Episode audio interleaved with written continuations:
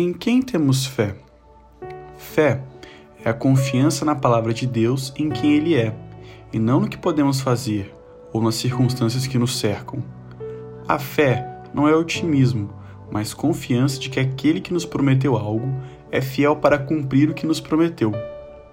Segundo Timóteo 4:7 diz: Combati o bom combate, completei a carreira, guardei a fé.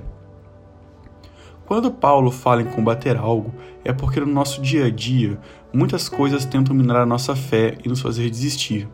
A fé é uma certeza que temos que sempre ter, pois não está apoiada em nossas convicções humanas, mas sim apoiadas em quem Deus é. Sabemos, através de Sua palavra, que Deus é imutável, que é poderoso para fazer infinitamente mais daquilo que pedimos ou pensamos.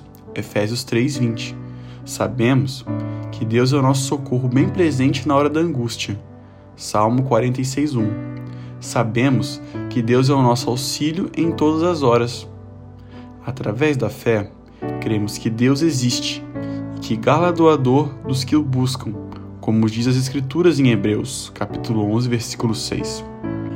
A fé não é um otimismo que as coisas darão certo, mas sim a certeza das coisas que esperam e a convicção de fatos que não vemos. Hebreus 11:1.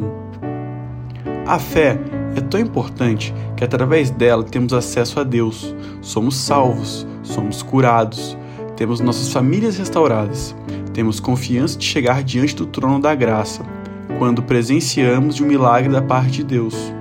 Em Mateus 17:20, os discípulos não compreenderam por que motivo eles não conseguiram expulsar um demônio de um rapaz.